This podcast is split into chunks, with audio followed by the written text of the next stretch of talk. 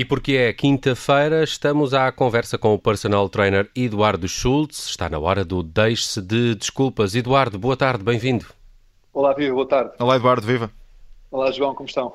Eduardo, uh, há aqui uma questão que, muito relacionada com a pandemia, tem uh, preocupado muita gente. De facto, o impacto da inatividade física nos idosos uh, tem que se lhe diga. E, e este é um assunto que está mais na ordem do dia do que nunca, porque o confinamento obrigou, principalmente os mais idosos, a muita inatividade. E isso não é, não é nada bom, não é? Não, não é. Não é a nível nenhum.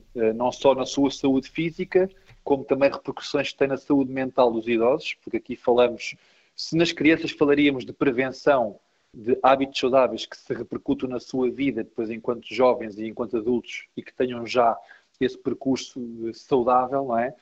Quando se fala de um idoso, fala-se efetivamente de experiência de vida e qualidade de vida. E o que está a acontecer com esta inatividade, no caso, mais inatividade, porque nós temos uma população muito envelhecida em Portugal e com poucos hábitos de exercício físico nos idosos, aqui o contexto pandémico está, eh, às vezes por excesso de zelo ou não, o que é facto é que está a remeter os idosos para os seus lares, para as suas casas em confinamento e estão cada vez menos ativos. E isso, como tu disseste muito bem, tem repercussões muito negativas na sua saúde eh, e, portanto, hoje em particular não falaremos de treino em concreto, em específico, aquele exercício, mas hoje trago aqui um estudo feito já este ano, 2020, no caso, foi uma meta-análise, portanto, uma análise em larga escala, que envolve milhares de pessoas e que fala precisamente sobre o impacto da inatividade física nos idosos. E são números que, que impressionam, Eduardo?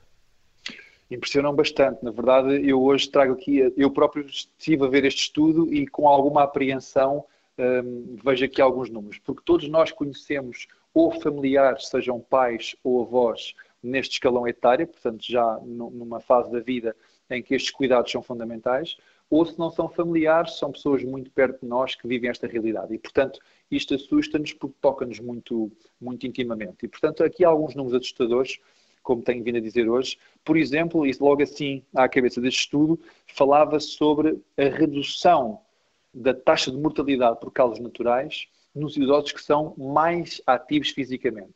E para quem é mais ativo, de facto, vê reduzida as causas naturais de morte em 22%. Isto é significativo, claro está, não é?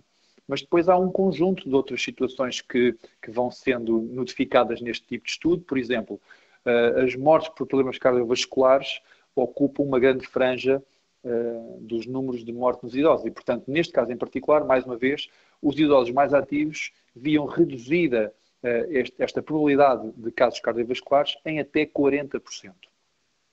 Eh, da mesma forma, também noutro tipo de, de quadro, eh, quadro uh, oncológico, portanto, doenças de câncer de mama, por exemplo, que são relatadas neste estudo, uh, há aqui uma, uma relação de dose-resposta muito direta, ou seja, para os idosos mais ativos, e no caso, a cada duas horas por semana de treino, viam reduzidos em 5% os episódios de câncer de mama.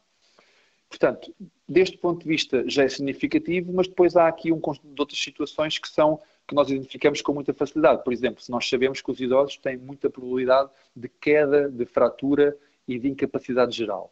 E a este nível musculoesquelético, percebe-se que idosos mais ativos e mais fortes reduzem muito este tipo de problemas. Por exemplo, um idoso que está eh, mais preparado fisicamente, naturalmente quer do ponto de vista muscular, quer do ponto de vista motor, acaba por ter muito menos risco de queda, também na ordem dos 40% e por inerência, porque de facto está mais forte e implica também do ponto de vista ósseo mais e melhor mineralização óssea, portanto mais saúde óssea, portanto o risco de fratura reduzido também na ordem dos 30%, portanto muito significativo. E nós sabemos que esta conjunção de fatores, portanto uma queda e uma fratura, muitas vezes remete os idosos para, para uma cama durante muito tempo e é um declínio da sua vida tremendo. E, portanto, eh, esta situação musculoesquelética tem aqui um impacto muito grande também naquilo que é a qualidade de vida dos idosos. Mas, portanto, Eduardo, são uh, números que revelam a importância do chamado envelhecimento ativo. Exatamente. E é isso que nós temos, tendo, tendo, temos vindo a observar agora é que, efetivamente, os velhotes, coitados nesta situação de confinamento, estão muito mais, se já eram pouco propensos à atividade física em Portugal, estão muito mais impedidos de fazer seja o que for. E, e o apelo que eu faço hoje aqui na nossa rubrica é que, de facto, dentro do possível, e muitas vezes é possível, fazer pequenos exercícios com, com eles e que permitam manter então essa mesma qualidade de vida. Não só do ponto de vista físico, como também do ponto de vista mental, porque reparem, há aqui números que revelam, portanto, do ponto de vista depressivo, uh, velhotes que sejam mais ativos fisicamente têm menor propensão à depressão em 30%. Portanto, também aqui um dado significativo. E, portanto, há um conjunto de outras doenças nós abordámos aqui também nas nossas rubricas, nomeadamente doenças do ponto de vista neural, como o caso da demência, o caso de Alzheimer, perdas cognitivas. Portanto, tudo isto tem-se vindo a verificar que programas de treino adaptados têm aqui reduções de 28% a 40% de hipótese de acontecer nesta fase da vida. Portanto, tudo isto são, são aqui números que, que nos alertam para uma atividade física tão regular como possível dos nossos idosos. Oh, Eduardo, aqui eh, e no início falavas disso, uh, uh, o papel dos familiares e dos mais próximos destes idosos é, é, importante para também não os deixar cair nessa inatividade, porque eles às vezes podem ficar também mais deprimidos, mais, mais preguiçosos, e, e o papel dos familiares é, é precisamente também contrariar isso, não? Era muito bom que isso existisse, porque na verdade o que é que acontece? Muitas vezes, e como falaste agora e muito bem, há aqui associado também um certo quadro depressivo, em que ficam mais frustrados, acabam por ficar uh, também com algum receio de saírem sozinhos, de caminhar sozinhos, e portanto aqui o papel da família estando tão perto, às vezes basta dar o braço e dar uma caminhada de 15, 20 minutos, se assim for possível, pelo menos uh, normalmente é, e tem já aqui benefícios muito, muito bons. E também eh, eh, nas suas próprias casas, eh, mesmo que indoor, podem contrariar também esta inatividade, não é? Para isso tu deverás ter muitas dicas, presumo.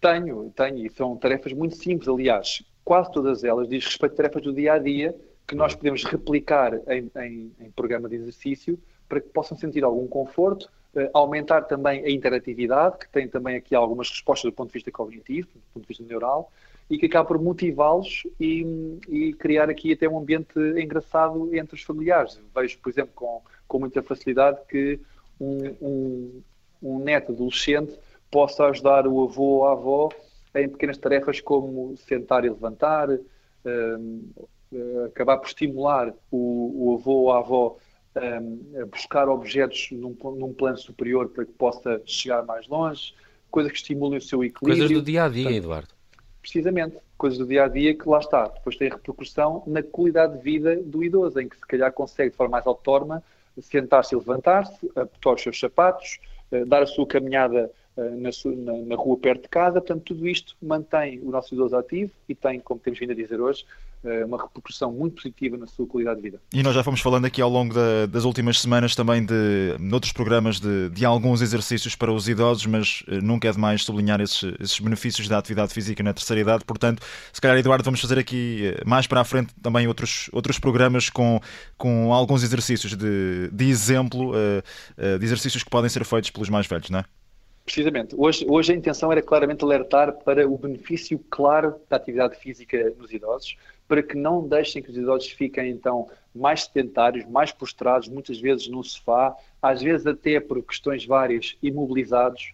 E isso faz com que haja um declínio enorme da sua vida. Portanto, há uma redução de massa muscular, há uma redução da capacidade motora, um, há uma interferência até com os processos neurais, da relação de cérebro-corpo fica comprometida. Portanto, hum, é acelerar todo um processo de declínio que pode ser atrasado e muitas vezes melhorado com programas simples de exercício físico.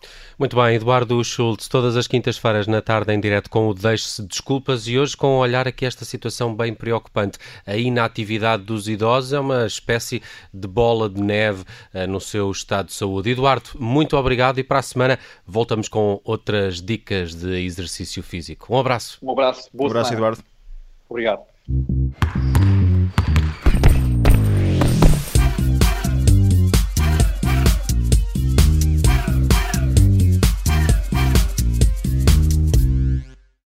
Obrigada por ter ouvido este podcast. Se gostou, pode subscrevê-lo, pode partilhá-lo e também pode ouvir a Rádio Observador online em 98.7 em Lisboa e em 98.4 no Porto.